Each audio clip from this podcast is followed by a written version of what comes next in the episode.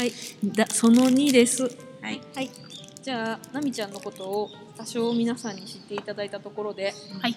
えー、感受性ポッドキャストお決まりの HSP テストいきます。はーい。いこうと思います。これ HSP だったとしても自分の特徴が分かってよかったねっていうだけの話で、あの私にとって仲間が増えるだけの話ではい。楽しい話なんで、楽しい。ですね。あの気張らず直感で。はいイエスかノーかをはい。書いてってください。イエスかノーか。イエスに丸か。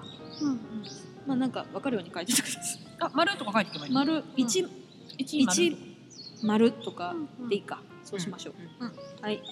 じゃあ HSP チェックリストいきます。こ今回のは敏感すぎる自分を好きになれる本十勝むつみのクリニック院長長沼睦夫先生の本の HSP チェックリストを読ませていただきます。はい。はい、いきます。1はい。番、はい。自分を取り巻く環境の微妙な変化によく気づく方だ。2他人の気分に左右される。3番。痛みにとても敏感である。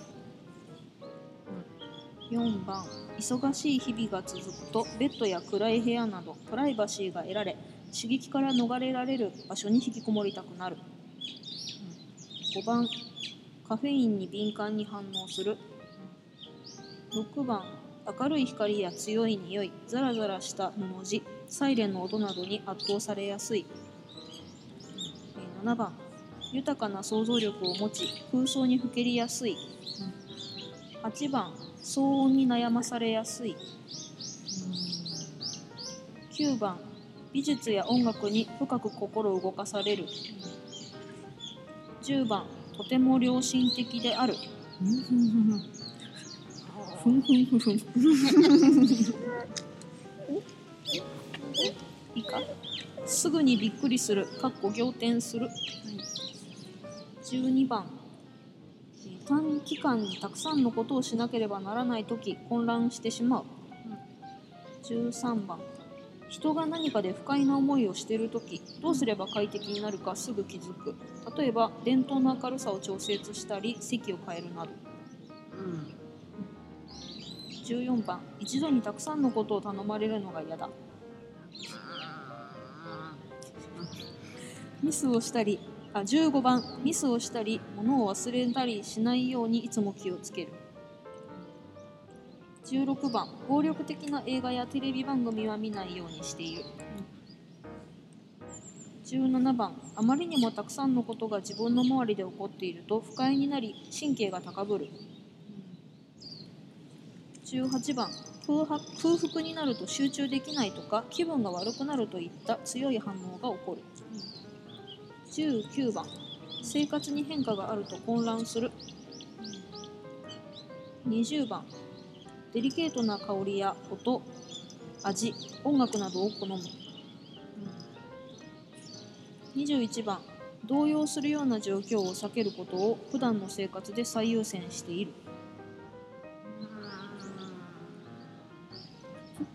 22番。仕事をするとき競争させられたり観察されていると緊張しいつもの実力を発揮できなくなる。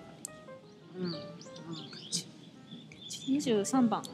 子供の頃親や教師は自分のことを敏感だとか内気だとか思っていた。うん。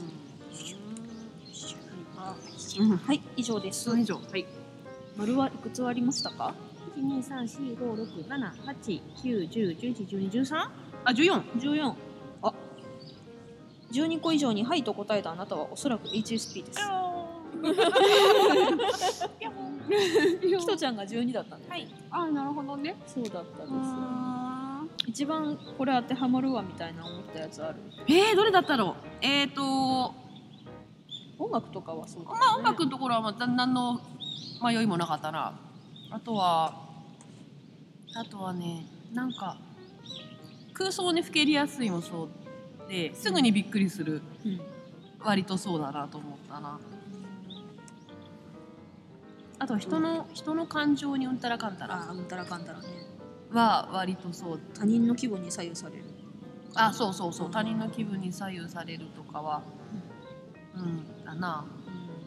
その辺とかだったかな。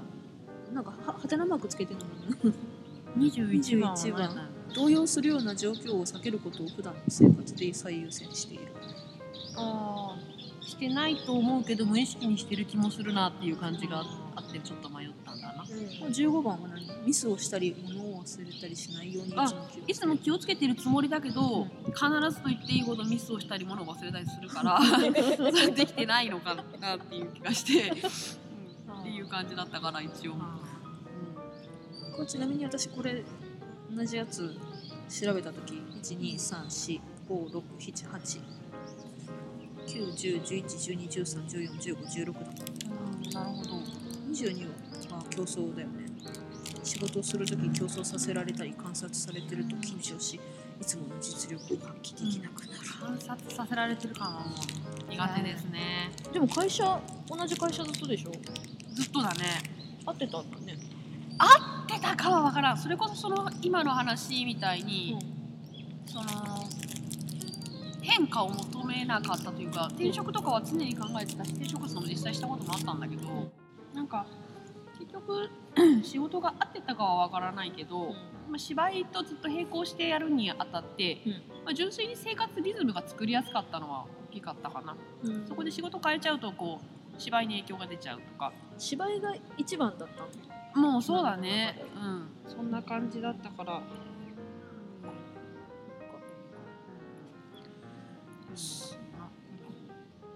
じゃあ HSP の仲間入りで。どうも。どうもこんにちは。どうもこんにちは。どうもどうもよかったよかった。だってさこれ集まってさうん録音始める前にもさちょろっとそんな話したらさ、うん。あれちょっとなんか怪しいなみたいな感じだった。どうしようと思う。呼ばれるべくして感あるな。そうだよね。でも多分私が居心地がいいのは HSP 寄りの人なんだろうな。って気はする、でもなんかまんべんなく人に合わせなくちゃと思っていろんな人に合わせてきたけど良い距離感で言いやすいのは HSP タイプの人なのかもしれない。うん。と思います。あ HSP だからといって別に何がいいわけでもなし。何が悪いでもなし、ただあそうなんだっていう感じなんですけどね。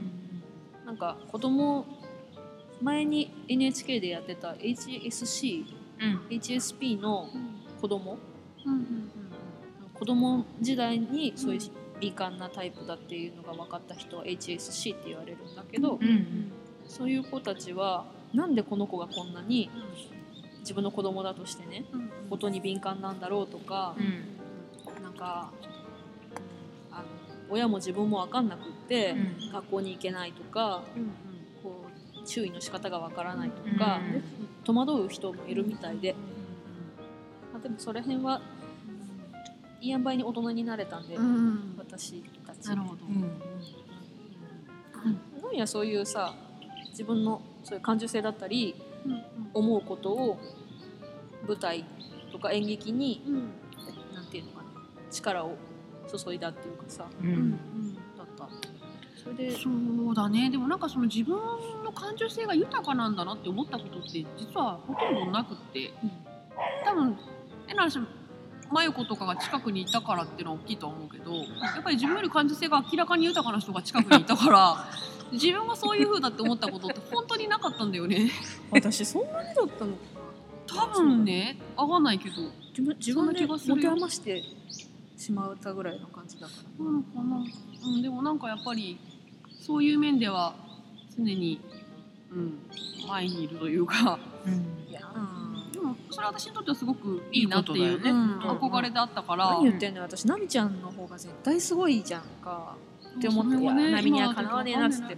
ずっと思ってたけどね。不思議だけどね、うん、なんか芝居を始めるのもその感受性を表現しようとかっていうよりはなんか正直仕事つまんないから なんか面白いことしないとこれ人生つまんないと思って始めたみたいな。すごいそういうなんとなく始めちゃった感じで、うん、たまたまそこに自分が表現できるもの何かなってなっただけの話みたいな、うん、感じだったから、うん、自覚を持ったことはほとんどなかったな。一番最初の作品ってうん。エンターキーか？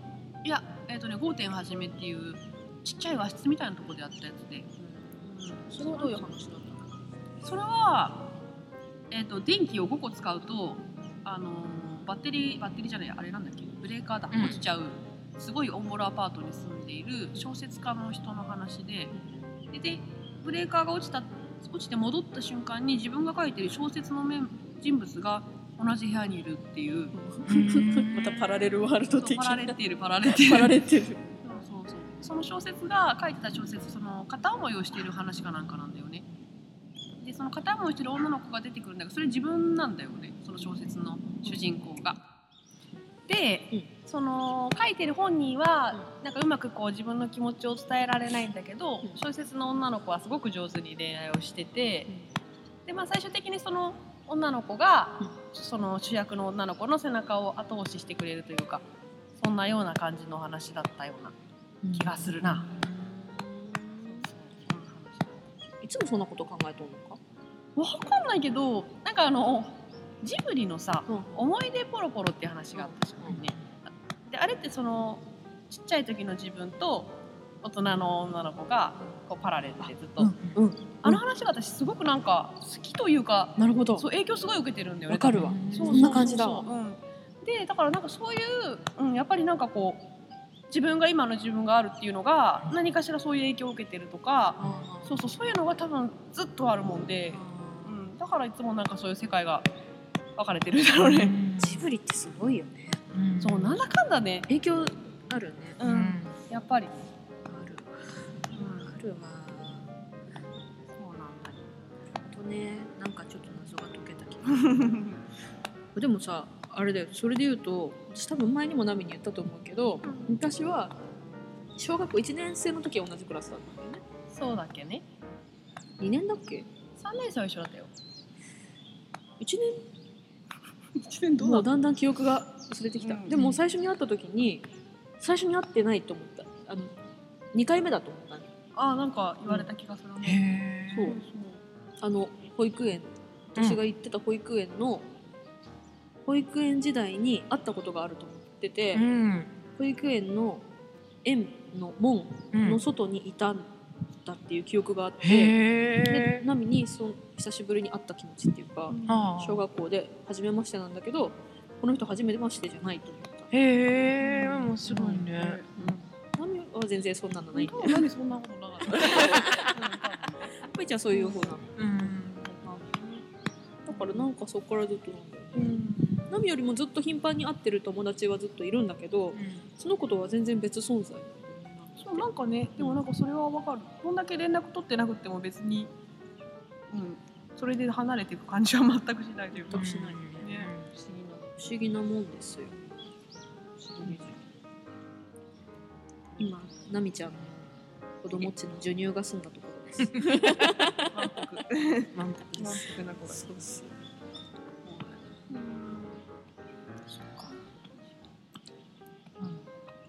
どうしようね。次作品作るとしたらどんな感じにするの、次作品を作るとしたらなんか私の中で今ちょっといろいろ資料集めてる件があるにはあるんだけどあるんだ。そうそう。でも私なんか言っちゃうと書けなくなるっていう人物が自分の中で勝手にあって。あなんかわかる。勝手に持っちゃうような気がする。なんかなんかわかるそれ。そうだから、ね、つまんなくなっちゃうんじゃない？なのかな言っちゃうとね。わかんないんだけどなんか言っちゃうと、うん、大概書けないくなるっていう印象があってだからほんと今回の件は誰にも言わない言わないで。そうだ聞かんとこはごめん変なことうん、そう。なんですよ。またなんか変なのが生まれるな。うん。言われるかな見変なパラレルワールドが。見たいわ。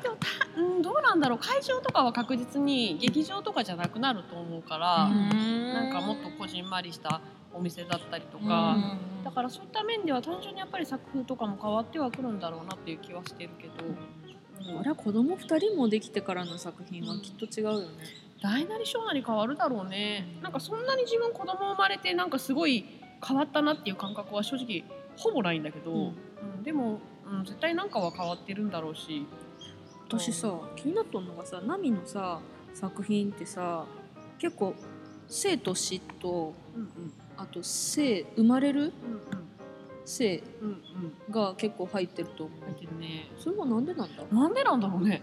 私もなんか産んでからよく思うようになったけど、うん。そうすごく生きる死ぬとあとなんだろう子供がお腹にいるのがいなくなるとかがすごい多くて、それをさ実際に自分が体感した後自分が子供産ん産んで産み落としたうん。